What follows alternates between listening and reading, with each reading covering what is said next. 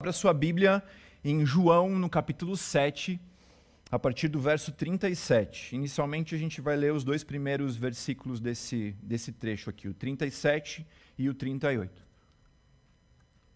Mas antes de nós lermos, quero te dar um contexto bem, bem importante para você entender um pouco melhor a respeito dessa passagem que a gente vai, vai estudar nessa noite aqui. Primeiro, é importante a gente entender que o pano de fundo para o capítulo 7 e para o capítulo 8 de João é uma festa judaica.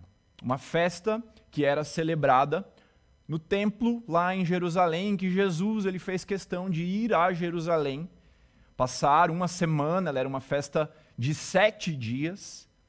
Jesus fez questão de ir até Jerusalém para experimentar, para viver essa festa e para deixar mensagens ao longo dela.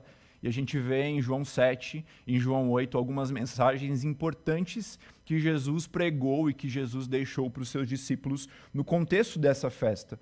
E é importante a gente lembrar um pouco do que era essa festa. E aí é bem rápido mesmo, tenho certeza que isso vai ajudar essa palavra a ter ainda mais significado para as nossas vidas nessa noite. Então essa era conhecida como a Sukkot, Sukkot ou Sukkot, que era a festa dos tabernáculos, em que os judeus por alguns dias saíam de suas casas, eles faziam cabanas fora de suas casas ou numa região externa das suas casas, e eles dormiam nessas cabanas por alguns dias, nos primeiros dias dessa festa.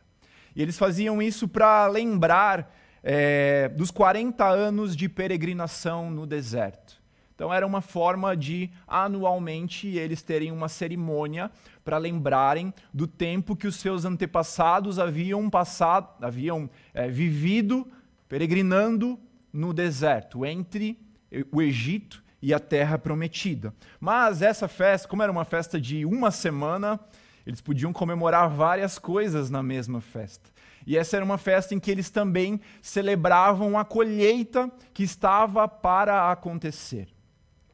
E nesse contexto da celebração da colheita, algo que a tradição dos judeus nos conta, algo que os livros que falam a respeito da tradição dos judeus nos contam, é que um dos sacerdotes, ele ia até o tanque de Siloé com um cântaro de ouro, enchia de água o tanque de Siloé e ia até o templo no último dia dessa festa. E ele derramava a água que estava dentro desse cântaro aos pés do altar. Então veja, no último dia da festa, um sacerdote pegava um cântaro de ouro, enchia de água no tanque de, do tanque de Siloé, ia até o templo e despejava no altar. E qual era o significado disso? Primeiro, eles estavam clamando para que o Senhor renovasse a sua aliança por meio da chuva. Era um ciclo de colheita que estava para terminar e eles estavam clamando por chuva dos céus. Era uma forma daquele povo clamar pela chuva do Senhor. Mas, em segundo lugar, segundo a tradição nos conta é que em Isaías, no capítulo 12, no verso 2, a tradição nos conta que aquele ato apontava para Isaías capítulo 12, verso 2. Ou seja, era um clamor por chuva imediata, mas era também um clamor por uma chuva específica, por uma chuva espiritual, por águas espirituais. Eu quero que você entenda o que esse trecho nos fala.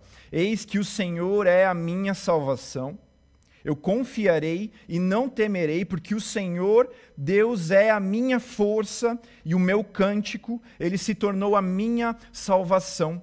Com alegria, vocês tirarão água das fontes da salvação. Então, com aquele ato, no último dia da festa, eles também estavam clamando por águas que salvam por águas que geram salvação. Era um clamor que também apontava para o anseio daquele povo para um Messias. E aqui agora sim eu quero que você leia comigo o que Jesus declara no último dia dessa festa, lá em João, no capítulo 7, a partir do verso 39, a partir do verso 37. Vamos lá. no último dia, o grande dia da festa, ou seja, o auge, o clímax daquela festa, Jesus se levantou e disse em voz alta: Se alguém tem sede, venha a mim e beba. Quem crer em mim, como diz a Escritura, do seu interior fluirão rios de água viva. Então, naquele último dia da festa, um dia cheio de significado para aquele povo. Um dia com um contexto muito específico, Jesus, ele declara: se alguém tem sede, venha a mim e beba, e do seu interior fluirão rios de águas vivas. É, é nisso que nós vamos meditar nessa noite. Feche os teus olhos, vamos clamar por revelação do Espírito Santo aos nossos corações e para que essas águas, elas encharquem a sua casa, a sua vida nessa noite e nesses dias em nome de Jesus. Pai, eis aqui a tua palavra, Senhor, traga a revelação, ilumine o nosso entendimento, Pai Remova as distrações agora na nossa mente, nos lares, Pai. Nos dê o foco, traga a aplicação personalizada sobre cada uma das nossas vidas, Pai, em nome de Jesus. E faça a tua obra nesta noite, em nome de Jesus. Eu quero com você nessa noite dividir esse texto que nós acabamos de ler em algumas partes. A primeira delas é aquele que tem sede aquele que tem sede. Eu creio que há muito significado nessa no início dessa declaração de Jesus, aquele que tem sede. Eu quero para começar esse tempo aqui nessa nesse trecho, eu quero te convidar a fazer um exercício aí na sua mente, a, a pensar junto comigo numa uma ilustração. Feche os teus olhos ou imagine um pouquinho qual é a sua comida favorita. Dia das Mães é um dia em que nós costumamos nos reunir com as nossas famílias, com mães, avós, tias, pessoas que talvez cumpram esse papel nas nossas vidas, ou nossas mães biológicas, e talvez na sua família também seja assim, com muita comida, muita alegria. Óbvio que esse foi um dia específico, mais restrito, mas normalmente é um dia em que se come muito bem. E pense aí qual é a sua comida favorita? Qual é aquela comida assim que te dá água na boca? Se você pensar no momento em que você está com muita fome, que você está com muita vontade de comer e você sabe que aquela pessoa especial, ou talvez aquele restaurante especial, já está quase preparando a sua comida, a tua boca vai se enchendo de água, de repente a comida chega na mesa e você começa a comer aquela comida especial. A primeira Garfada é uma explosão de alegria, de prazer. Isso mexe com hormônios no, no, nosso corpo que nos geram prazer. Inclusive, são hormônios que também são associados muitas vezes ao uso de entorpecentes. Óbvio que, óbvio que no caso dos entorpecentes, eles geram níveis muito mais altos e também é, consequências muito piores, mas tem a ver com essa sensação de prazer. Então você dá aquela primeira garfada, uma sensação intensa de prazer. E aí você dá a segunda, a terceira, a quarta, isso vai diminuindo, vai diminuindo, até que chega um ponto em que talvez, se você continuar comendo a sua comida favorita, preparada por aquela pessoa especial ou naquele lugar especial. Se você continuar comendo e comendo e comendo, vai chegar uma hora que aquilo vai deixar de te satisfazer. E se você continuar comendo aquilo, em algum momento aquilo vai te fazer mal. Sem falar no longo prazo, nos efeitos da gente comer muito, mas olhando para o curto prazo. Aquilo que você tinha uma expectativa de satisfazer algo, de te gerar prazer em poucos instantes passa a ser algo que já não gera mais prazer. E poucos instantes depois, passa a ser algo que tem o potencial, inclusive, de fazer mal sobre a sua vida. Isso, óbvio, nessa ilustração com comida, mas talvez poderia ser comprando algo, comprando uma roupa, comprando um celular, comprando um carro, algo que você deseja muito, que você imagina que vai gerar alegria, algo que você imagina que você precisa e que talvez pouco tempo depois já não gera mais tanta satisfação assim.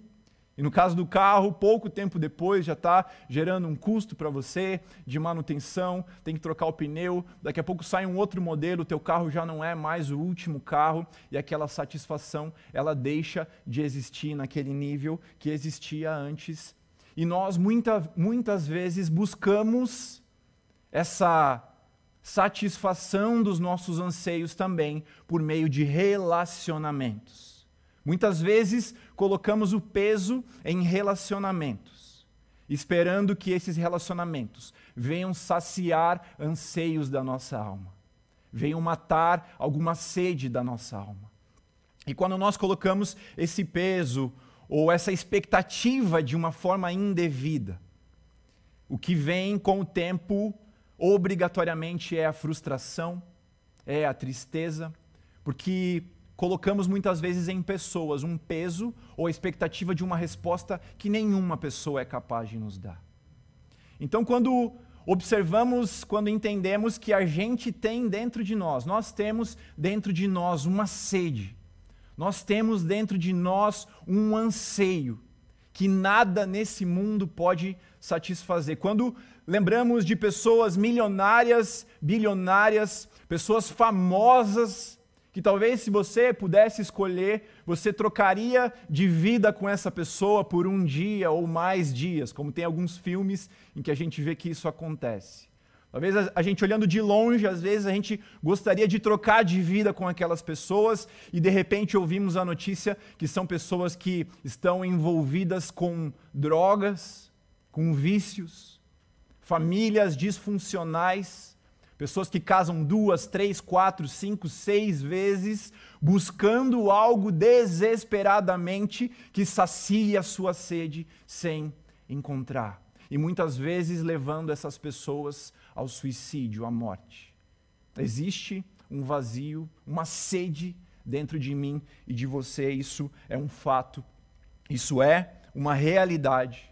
Mas eu quero que você pense comigo, talvez uma das frases mais conhecidas do autor, o C.S. Lewis, quando ele fala que se eu encontro em mim mesmo desejos que nada desse mundo pode satisfazer, eu só posso concluir que eu não fui feito para esse mundo. Ou seja, a sede que existe dentro de mim e de você, os anseios que existem dentro de nós, que as coisas desse mundo não podem satisfazer. Isso aponta para uma realidade de que nós não fomos feitos para esse lugar.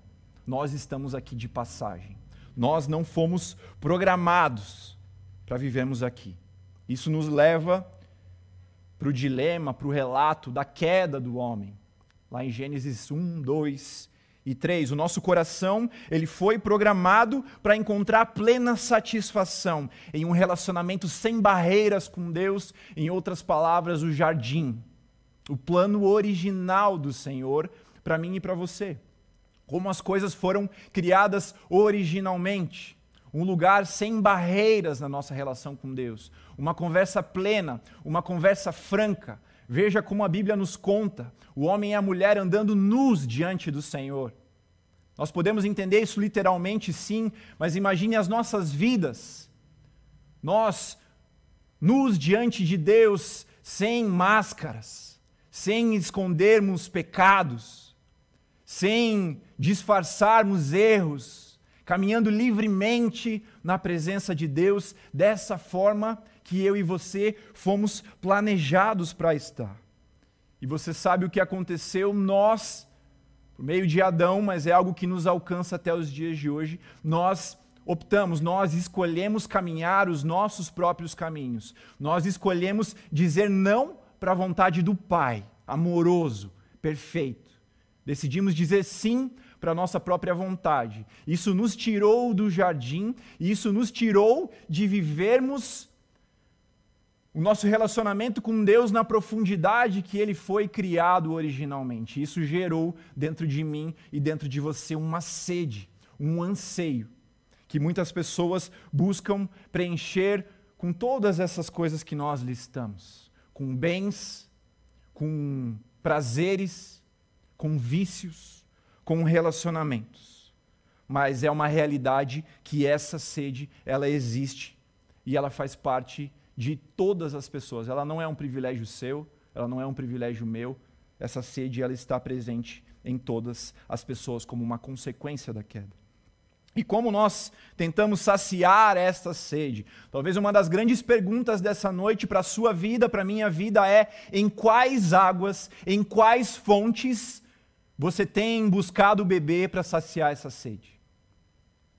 Quais são as fontes que você tem perseguido, que você tem buscado para saciar essa sede? para saciar esse vazio, para saciar esse anseio, coisas, ideologias, política, a religiosidade vazia, experiências, relacionamentos, coisas que na sua essência podem até ser boas, mas que quando são usadas como um escape, como uma distração, para desviarmos a nossa atenção da realidade de que precisamos de algo maior que sacia a nossa sede, se tornam coisas ruins. Quais são as fontes que você tem bebido? Quais são as fontes que você tem buscado? Você sabe que todas essas fontes que nós encontramos aqui na terra, todas as fontes que são oferecidas por homens, por mãos humanas, elas têm uma capacidade, uma capacidade limitada de saciar a sua e a minha sede. Em pouco tempo, o anseio vai gritar mais uma vez, como no exemplo, na figura que eu trouxe lá no começo do alimento. Em pouco tempo, aquilo talvez comece a nos fazer mal. E pouco tempo depois, aquela fome ou a sede, como nós estamos falando, ela volta e ela vem revelando que nós ansiamos por algo mais profundo, por algo maior. Nunca essas coisas que os homens podem oferecer vão preencher esse vazio plenamente. Agora, entendendo que esse é um problema de cada um de nós, esse é um problema de todos, não é um privilégio ou não é algo que me alcança apenas e te alcança. É, é algo que acontece com todas as pessoas. Entendendo isso, por que será que Jesus ele fala aquele que tem sede venha e beba? Dado que essa é uma sede que está presente em todos os corações. Aqui Talvez olhando num primeiro momento nos dá a entender que existem dois grupos de pessoas, um grupo de pessoas que não tem essa sede, que não tem esse anseio, e um grupo de, e um outro grupo de pessoas que tem esse anseio. Por que Jesus faz essa pergunta aqui? É necessário lembrarmos para quem Jesus está falando. Ele está numa festa religiosa, numa festa no meio do templo de Jerusalém, cercado de religiosos, cercado sim do povo, mas cercado daqueles líderes religiosos que estavam consumidos pelo orgulho gerado por sua religiosidade. Você pode ler mais sobre o que Jesus tem a dizer sobre esses líderes em Mateus, no capítulo 23, quando ele fala sobre os fariseus. O que nós vemos ali, em resumo, é que Jesus revela que no coração desses homens havia um orgulho tão grande que a sua religiosidade tinha passado a ser uma religiosidade vazia. Jesus os chama de sepulcros caiados. Significa sepulcros pintados de cal por fora. De longe você olha é branquinho. De longe você olha parece algo bonito, mas por dentro existe morte. Não existe vida. E diante destas pessoas, Jesus fala: aquele que tem sede. Não porque uns tivessem sede e outros não tivessem, mas porque ali naquele público, e até os dias de hoje, muitos de nós podemos ser consumidos pelo nosso orgulho próprio e imaginarmos que nós não precisamos mais dessas águas, que nós não temos mais a sede. Então, ali naquela situação, a religiosidade gera o orgulho, mas nos nossos dias, não só a religiosidade, tantas coisas que podem gerar um orgulho, que nos impede, que nós precisamos desesperadamente destas águas que Jesus oferece. E negar esta sede não anula a existência da sede, só nos afasta da sua solução. Então, quando nós tomamos essa postura, esse posicionamento de negarmos a sede, a sede ela continua existindo nos nossos corações. Mas na verdade nós ficamos mais longe da solução. É por isso que sim, é necessário que a gente levante as mãos diante dessa, dessa expressão que Jesus fala, aquele que tem sede. Se nós transformássemos isso em uma pergunta, todos nós deveríamos levantar as mãos para Jesus. Quais de nós, quem de nós tem essa sede? Quem de nós tem essa sede? A primeira condição para que essa sede seja saciada é que a gente levante a mão para essa pergunta. A primeira condição para que essa sede por salvação, mas para que essa sede que sacia, ou melhor, para que essas águas que saciam os desejos, os anseios do nosso ser, elas sejam dadas a, a nós. A condição é que a gente levante as mãos. Para que a gente, sim, mais do que seja humilde, para que a gente se humilhe diante do Senhor Jesus e fale: Pai, eu tenho uma sede que eu não consigo sozinho saciar. E é por isso, meus irmãos, que nós vemos lá em Isaías 44, verso 3, uma promessa do Senhor: porque eu derramarei água sobre o chão sedento e torrentes sobre a terra seca. Eu derramarei o meu espírito sobre a sua posteridade e a minha bênção sobre os teus descendentes. Veja que aqui o Senhor, ele nos ensina uma promessa da sua palavra. Eu derramarei águas sobre a terra sedenta, onde existe uma mão levantada dizendo: "Pai, eu tenho sede", onde existe um coração quebrantado clamando: "Jesus, sacia a minha sede", existe uma promessa promessa da palavra do Senhor: eu derramarei o meu espírito sobre a terra seca, torrentes, muita água, chuvas do espírito sobre a terra seca. É por isso que nós vamos para o segundo ponto, segundo trecho que a gente vai olhar, dar um zoom aqui nessa mensagem, que é: venha até mim e beba. Primeiro é aquele que tem sede o segundo é: venha até mim, venha até Jesus, caminhe em direção a Jesus. Esses são os passos com maior potencial de transformar as nossas histórias, os passos que nós decidimos dar em direção a Jesus.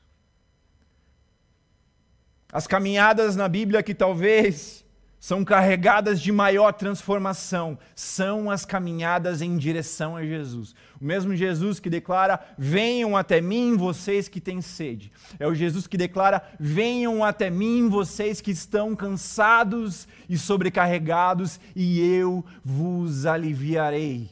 É o mesmo Jesus em que nós vemos um paralítico com seus amigos indo em direção a ele indo até Jesus, respondendo a esse venha até mim e saindo curado com a sua maca nas mãos. É o mesmo Jesus que vê a mulher do fluxo de sangue respondendo a esse clamor: vinde a mim. Ela vai até Jesus e ela é curada da sua doença que lhe perseguia há anos. É o mesmo Jesus que vê Jairo indo até ele, respondendo a esse clamor: vinde a mim e que depois daquele encontro, Jairo tem a sua filha curada, a sua filha é ressuscitada. Os passos que têm maior potencial para transformar a sua vida são os passos que você pode dar em direção até Jesus. Venham até mim, vocês que estão com sede, os nossos maiores anseios. A sede que talvez poderia destruir a nossa alma, destruir a nossa existência, nos levar a uma depressão, nos levar a um desejo pela morte, essa sede, ela é saciada plenamente pelas águas que Jesus tem a oferecer para mim e para você. Os nossos maiores anseios são saciados em Jesus Cristo. Relacionamentos conquistas financeiras, bens, experiências nessa terra, nada se compara à satisfação que existe em caminharmos até Jesus, em sermos transformados por Jesus e em conhecermos Jesus. Veja o que a palavra de Deus nos fala em Filipenses, no capítulo 3, Os versos 7 e 8 aqui, esse trecho que nós vamos ler, ele vem logo depois de um texto em que o apóstolo Paulo, ele apresenta todas as suas credenciais para deixar qualquer pessoa do seu tempo de boca aberta. Ele apresenta todas as credenciais para mostrar que ele era um homem que pela, pelos bra pela, pela força dos seus próprios braços, ele tinha toda a capacidade para bater no peito e dizer: Eu sou capaz, eu posso me orgulhar. E veja o que ele diz aqui em Filipenses 3, 7 e 8. Mas o que para mim era lucro, isso eu considerei como perda por causa de Cristo. Na verdade, eu considero tudo como perda por causa da sublimidade do conhecimento de Cristo Jesus, o meu Senhor. Por causa dele eu perdi todas as coisas e as considero como lixo para ganhar a Cristo. Um trechinho aqui que talvez a gente poderia destacar. Eu considero tudo, tudo, toda aquela lista que ele tinha acabado de dar alguns versículos antes. Eu considero tudo como perda se comparado à grandeza de conhecer a Cristo Jesus, é o que uma outra versão nos fala. Se comparado à grandeza de conhecer a Jesus, todas as outras coisas passam a ter uma importância menor. Veja, Jesus ele tem águas para te oferecer para saciar a sua sede, não para saciar a sua sede por um carro novo, não simplesmente para saciar a sua sede por relacionamentos, não simplesmente para saciar a sua sede por coisas, por conquistas. Não é disso que nós estamos falando. Essas coisas podem vir, sim. Mas o que nós estamos falando é que as águas que a fonte de Jesus nos oferecem são águas que saciam a nossa sede, de forma que todas as outras águas, elas passam a ter uma importância menor nas nossas vidas. Entende isso? Não tem a ver com um Jesus que passa a dar tudo aquilo que eu buscava, mas tem a ver com um Jesus que passa a ser tudo aquilo que eu preciso. É por isso que o salmista, lá no Salmo 23, tão conhecido, ele fala: O Senhor é o meu pastor e nada me faltará. De novo, aqui não significa que o Senhor é o meu pastor, então ele vai me dar tudo que eu quero. Não é isso. Aqui significa que o Senhor é o meu pastor, logo eu tenho tudo que eu preciso. É por isso que o apóstolo Paulo também lá em Filipenses 4, 13, ele fala: tudo eu posso naquele que me fortalece. E aqui ele está falando num contexto de contentamento. Em Cristo Jesus eu posso todas as coisas, porque a minha sede já foi saciada por Ele. Em Cristo Jesus eu não tenho mais, eu não tenho mais, não que eu não tenha mais os desejos, mas eles não me consomem mais.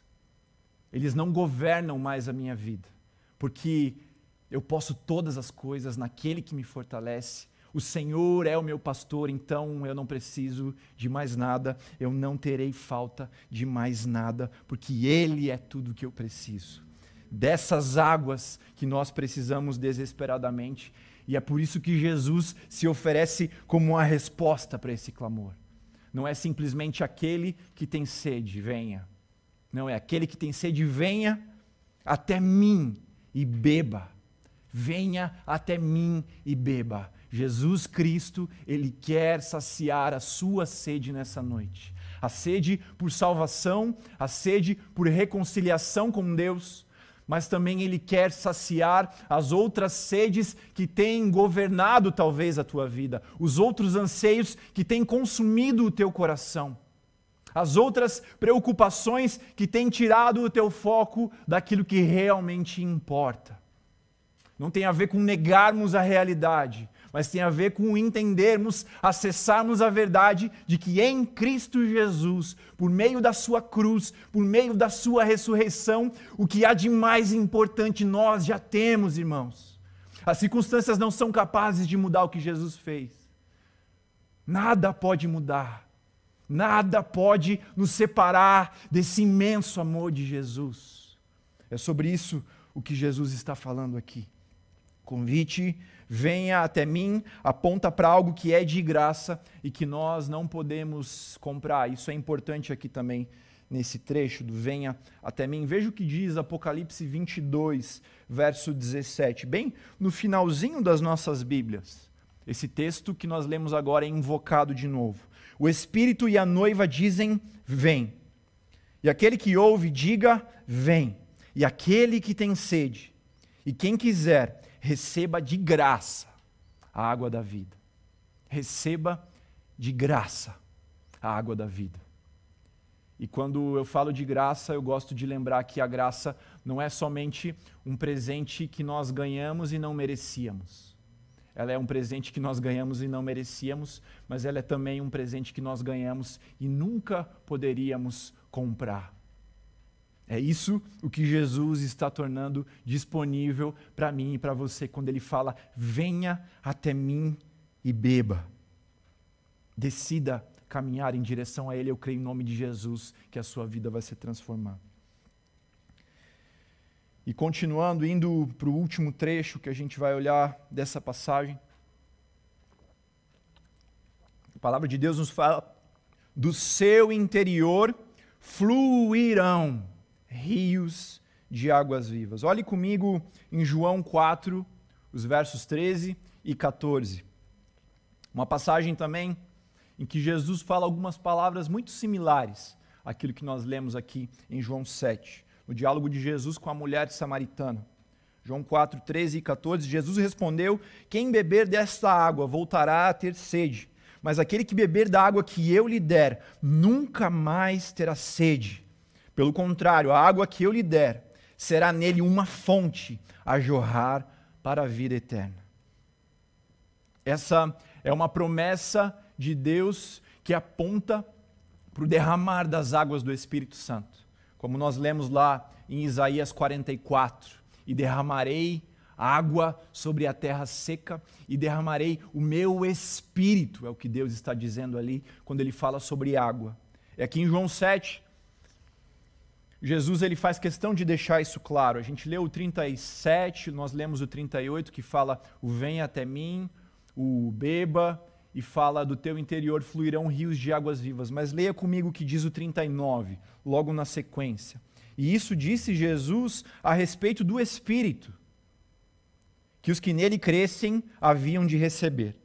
Pois o Espírito até aquele momento não tinha sido dado, porque Jesus ainda não havia sido glorificado. Veja, você pode encontrar toda a relação do que Jesus explica sobre a sua morte e ressurreição e sobre o envio do Espírito Santo que vem sobre toda a carne depois da sua morte e da sua ressurreição, que vem como uma consequência, como um selo da nossa salvação. Você pode encontrar isso de forma especial lá em João 14 e João 15, quando Jesus está falando algumas das suas últimas palavras. Você pode ler isso com calma depois.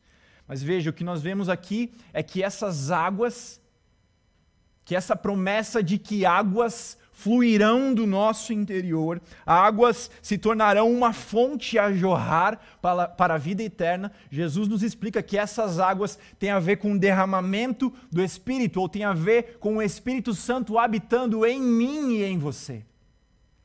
E o que nós precisamos entender é que quem bebe dessa água não conhece apenas o Emanuel, o Deus conosco.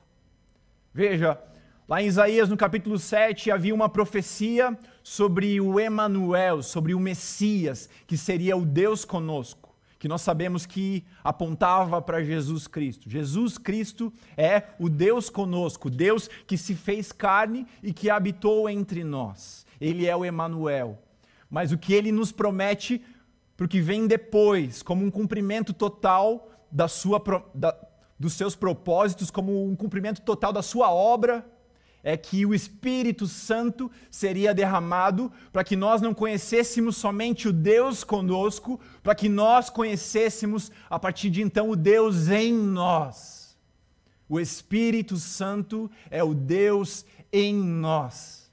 E é sobre isso que esse texto está falando. Aqueles que caminham até Jesus, que bebem das suas águas, que encontram a sua salvação, que se arrependem, que creem que Ele é o Filho de Deus, que creem que Ele morreu, que creem que Ele ressuscitou, que creem que Ele voltará. Esses que bebem dessa água, eles recebem uma fonte que passa a jorrar de dentro deles, que é o Espírito Santo habitando em mim e em você.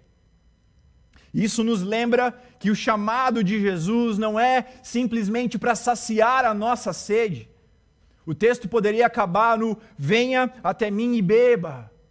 Mas o que Jesus fala é: tem mais para você, tem mais para você, tem mais para você. Existe um nível que você vai experimentar sendo usado pelo meu Pai. Existe um nível mais profundo que você vai experimentar agindo em favor da expansão do reino de Deus, recebendo os dons do Espírito Santo, fluindo para o bem, para o favor da igreja, fluindo para a expansão da obra de Jesus, do amor de Jesus nessa terra. Existe mais. Existe mais. Não é só a sua sede que o Senhor quer saciar. Não que isso seja pouca coisa. Talvez esse é um dos milagres mais incríveis que poderia acontecer. Mas não para por aí. Ele quer que do teu interior fluam rios de águas vivas ou seja, daquela água que você bebeu e que saciou a tua sede. A partir desse momento, você passa a jorrar dessa mesma água para que outras pessoas conheçam quem é Jesus, para que outras pessoas bebam da fonte que é Jesus por meio da sua vida. Não é simplesmente a nossa satisfação pessoal. Isso nos lembra que nós não somos o fim do Evangelho, nós não somos o centro do Evangelho. É o que a palavra de Deus nos mostra lá em Efésios 2, de 8 a 10, porque pela graça vocês são salvos, como nós vimos, de graça venha e beba. Pela graça vocês são salvos, mediante a fé. Isso não vem de vocês, é um dom de Deus, não por obras para que ninguém se gloriem porque nós somos feitura, obra-prima dele, criados em Jesus Cristo para boas obras, as quais Deus de antemão preparou para que andássemos nelas. A salvação não é o ponto final. Jesus ele quer sim te salvar. Ele quer realizar esse milagre na tua vida. Ele quer saciar a tua sede. Ele quer que você conheça dessa fonte que é que ele, que somente ele pode oferecer. Ele quer satisfazer os anseios mais profundos da tua existência. Ele quer, talvez, que você deixe de olhar para as outras fontes que você tem perseguido e que tem consumido os teus desejos e que você olhe para ele, que é a fonte verdadeira, que é a fonte das águas mais puras. Sim, isso está disponível para você, mas existe algo que vem depois você passa a fluir, a jorrar dessas águas vivas, por meio da ação do Espírito Santo na tua vida, ativando os dons, ativando a tua comunicação com o Pai, revelando coisas por meio da palavra que você nunca tinha entendido até então. Te levando a ter um desejo de perdoar outras pessoas que talvez até aqui você nunca tinha conseguido perdoar. Te levando a fazer coisas que te levam ou que te fazem mais parecidos com esse Jesus. Existe mais. Existe mais. O Senhor quer fazer da tua vida essa fonte que jorra e que revela das águas que são Jesus para as pessoas que estão perto de você. A banda pode subir.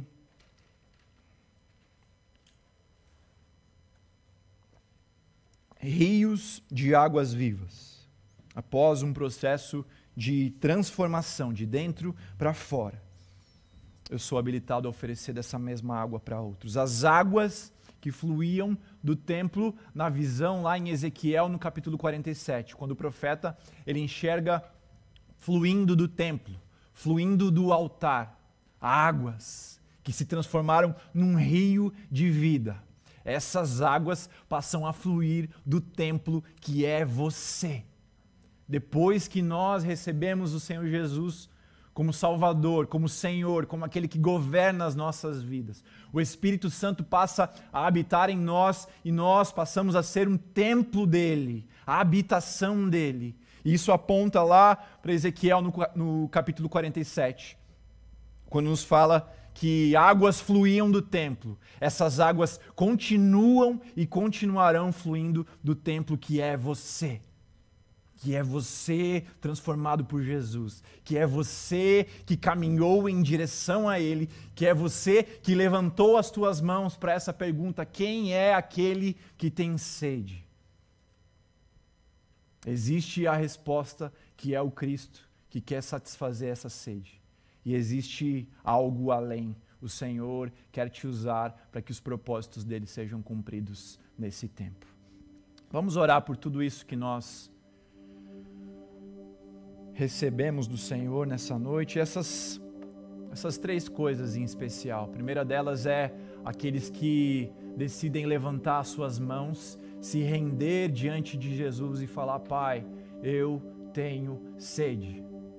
Eu tenho buscado em outras fontes que não têm me saciado.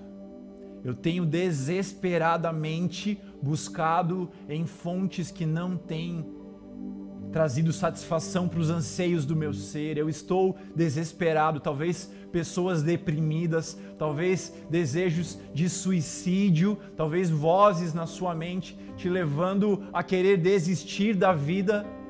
Jesus está aqui nessa noite dizendo: venha e beba. Venha e beba de graça da água da vida. Caminhe até Jesus nessa noite. Feche os teus olhos agora e faça essa caminhada.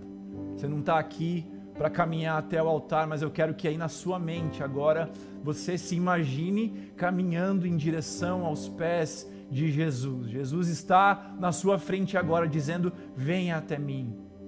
Venha até mim. São os passos que vão transformar a tua história, são os passos que vão dar início a uma nova vida, a um novo nascimento. Venha até mim, é o que Jesus fala para você nessa noite. Decida caminhar em direção a Ele. Pai, em nome de Jesus. Em primeiro lugar, nós estamos aqui, nós temos sede, existe esse anseio no nosso ser, Pai. E nós decidimos que não buscaremos em nenhuma outra fonte além do Senhor, que é a fonte mais pura das águas que jorram de Deus, Pai. Nós buscaremos em Ti, somente em Ti. Tire o nosso foco das coisas, tire o nosso foco, o nosso desespero por saciar essa sede por meio de pessoas, por meio de conquistas, Pai, por meio de experiências, por meio de vícios, Pai. Tire isso de nós em nome de Jesus e que nós sejamos completamente saciados pelas águas puras, cristalinas que Jesus nos oferece. Pai, pessoas agora nas suas casas caminhando em direção a Jesus lágrimas escorrendo agora dos olhos, Pai. Encontro transformador. É o que o encontro com Jesus gera em nós, Pai. Pai, em nome de Jesus, visite cada lar agora, agora prostrado aos teus pés. Visite cada lar agora onde há um filho teu clamando por esse encontro, onde há um filho teu caminhando em direção ao Senhor, buscando dessas águas e nós invocamos a tua palavra, invocamos a tua verdade e declaramos em nome de Jesus que o Senhor está derramando torrentes sobre a terra sedenta agora, Pai, em nome de Jesus. Derrame da tua chuva sobre os lares, Pai. Derrame da tua chuva sobre almas como terra seca agora, Pai, em nome de Jesus. Pessoas que não encontravam mais solução pessoas querendo tirar suas próprias vidas, se manifeste como a fonte que sacia os nossos desejos, os nossos anseios mais profundos. E em nome de Jesus, eu oro sobre cada um dos meus irmãos agora assistindo, ouvindo essa mensagem, participando, orando comigo, Pai. Eu oro em nome de Jesus. Faça a cada dia de cada um de nós aqueles que jorram dessas águas Faça de cada um de nós, a cada manhã, a cada dia, fontes que jorram desses rios de águas vivas, Pai. Para que outras pessoas bebam dessas águas por meio das nossas vidas, do nosso testemunho, da nossa história de transformação, Pai. Por meio daquilo que o Senhor tem feito, por meio daquilo que o Senhor fez, por meio de uma alegria inabalável, que é um estado de espírito e não uma emoção dos teus filhos, Pai. Por meio de um lugar de contentamento, Pai, que mesmo diante das crises, mesmo diante dos desafios que nos assombram do lado de fora, encontra descanso no Senhor, encontra satisfação nas tuas águas, Pai. Que nós possamos jorrar dessas águas, oferecer dessas águas para outros, em nome de Jesus. Seja ainda ministrado por essa canção, mas que o amor de Deus o Pai, que a graça do nosso Senhor Jesus Cristo, que as comunhões, que as consolações do Espírito Santo sejam com você aí na sua casa, com a sua família e com toda a igreja reunida na face da terra em nome de Jesus. Que Deus te abençoe, te dê uma semana de vitórias no Senhor e que Jesus se revele a cada manhã como essa fonte sobre a sua vida.